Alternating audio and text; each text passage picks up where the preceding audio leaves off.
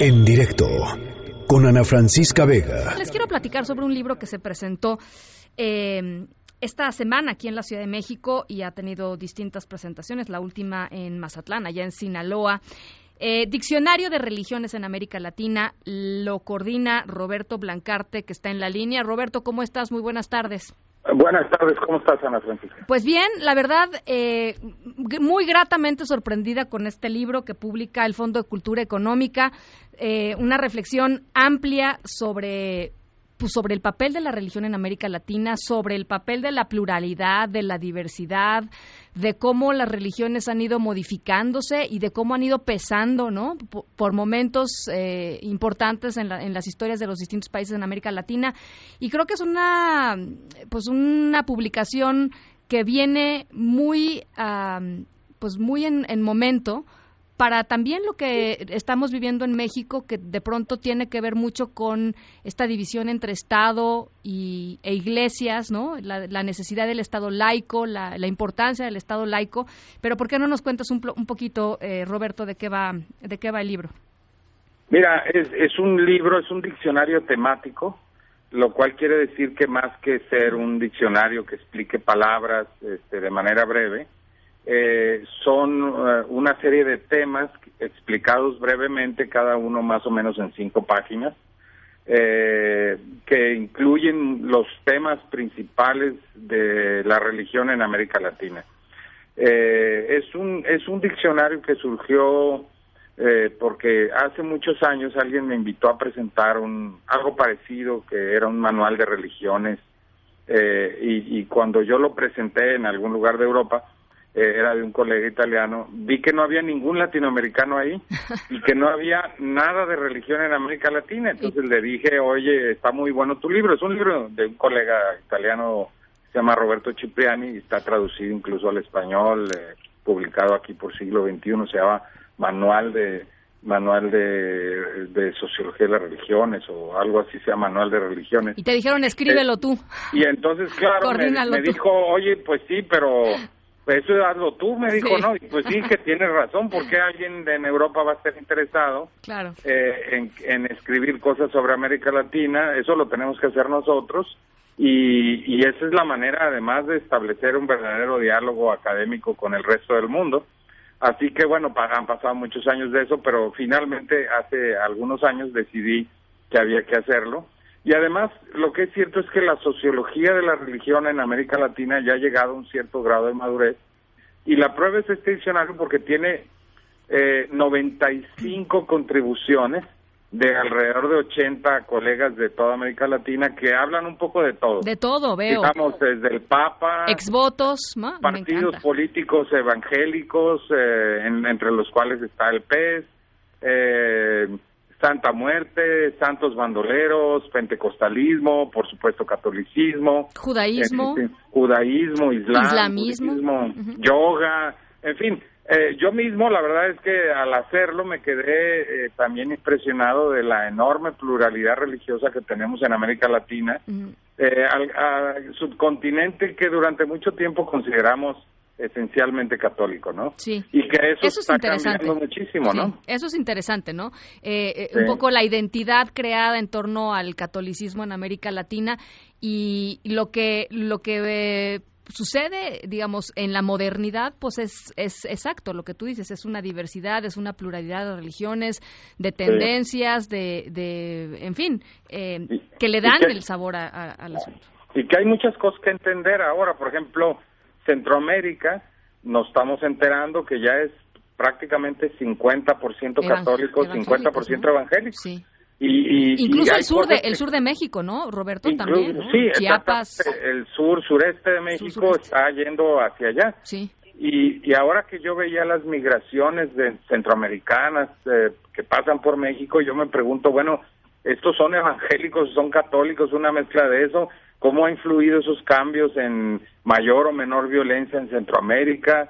Digo esto para porque son lecciones que luego nos sirven a nosotros, ¿no? Totalmente de acuerdo. Hay quien anda diciendo que si tenemos eh, más valores y eso va a disminuir la violencia y y yo creo que no no es automático porque porque vemos porque que está la evidencia, ¿no? Que es evangélica y católica y todo, pues ahí andan huyendo porque en efecto eh, aunque casi el 100% de la gente es muy religiosa, pues al mismo tiempo seguimos siendo países con mucha violencia, mucha inseguridad. ¿no?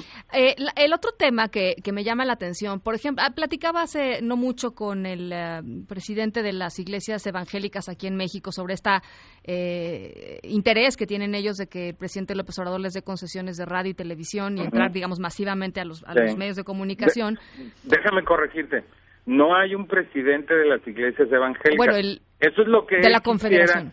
Exacto, él lo que él quisiera, este, te refieres a Arturo Farela, este, que la gente pensara.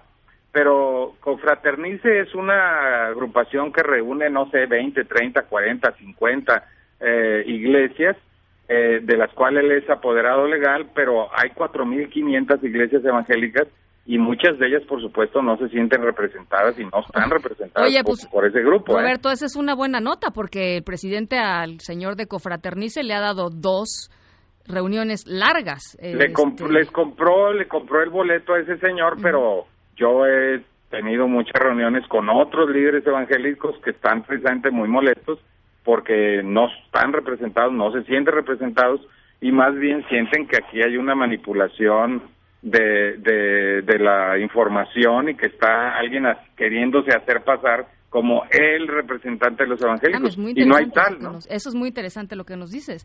Eh, ahora, eh, pero perdón, te interrumpí porque decías que hablabas con él y no, bueno, me parece que un poco lo que decíamos y lo que lo que dicen ellos es eh, pues es parte de la libertad religiosa, ¿no? O sea, claro, pero hay, que saber que ninguna libertad es absoluta. Exactamente. Y que, y que digamos, todo es cómo estamos concibiendo el, el papel de las iglesias, ya no de la religión, de las iglesias.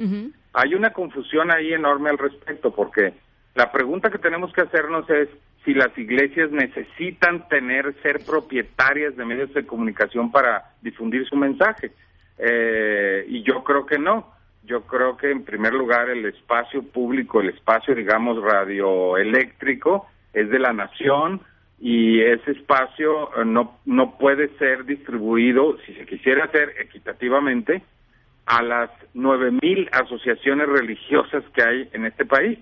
Eh, si tú haces cualquier otra cosa, estás eh, privilegiando a unos por encima de otros. Sí. Eh, sí. El, a ver, ¿te parece que el Estado laico está bajo amenaza en México? déjame ponerte un audio. Déjame te, déjame te pongo un audio y que, que lo escuche la gente que nos está escuchando y, y vamos a ver la reacción. No se puede ir a la iglesia los domingos, ni se puede ir a los templos si se es deshonesto, si no se actúa con rectitud. Si no somos honestos, violamos los mandamientos. Es pecado social. Ya basta de hipocresía. Vamos a portarnos bien. Todos, al menos a mí, me tienen hasta el copete con los pleitos. ¿Nos vamos a seguir peleando? ¿Qué opina Roberto? Bueno, ya lo he expresado en muchas ocasiones. Yo creo que el, presidente de la República está confundiendo completamente su papel como presidente de la República y está confundiéndolo con lo de con el de un ministro de culto.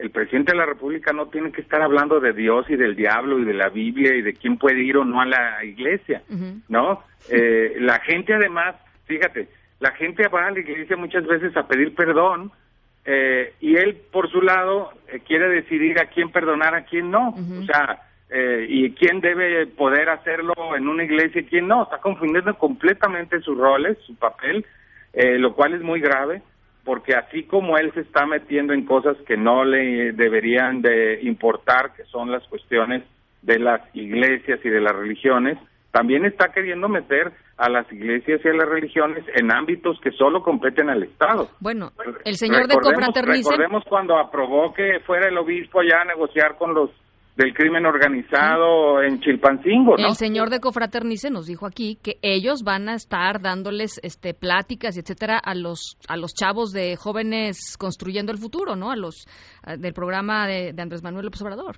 Claro, o sea, él está completamente mezclando las cosas Eh, y eso es una eh, es una violación al principio histórico de separación que establece el artículo 130 es una violación al artículo 40 que establece la, la laicidad de la República Mexicana eh, etcétera. Y me puedo seguir aquí con las tantas violaciones que ha hecho. De veras es gravísimo porque es el presidente violando la ley y la constitución y luego por el otro lado él quiere que todo el mundo respete la ley y la constitución y pues no, ¿no? Eh, y ciertamente está confundiendo papeles, eh, se está metiendo en ámbitos que no le corresponden y, está haciendo que otros entren en ámbitos que no les corresponden, a las iglesias metiéndolas en asuntos que corresponden a políticas públicas del Estado, ¿no? Este, hablando de seguridad, violencia, etcétera. Eso no quiere decir que las iglesias en su propia esfera no pueden contribuir a la paz social, eso por supuesto pero el presidente tendría que tener muy claro el principio de separación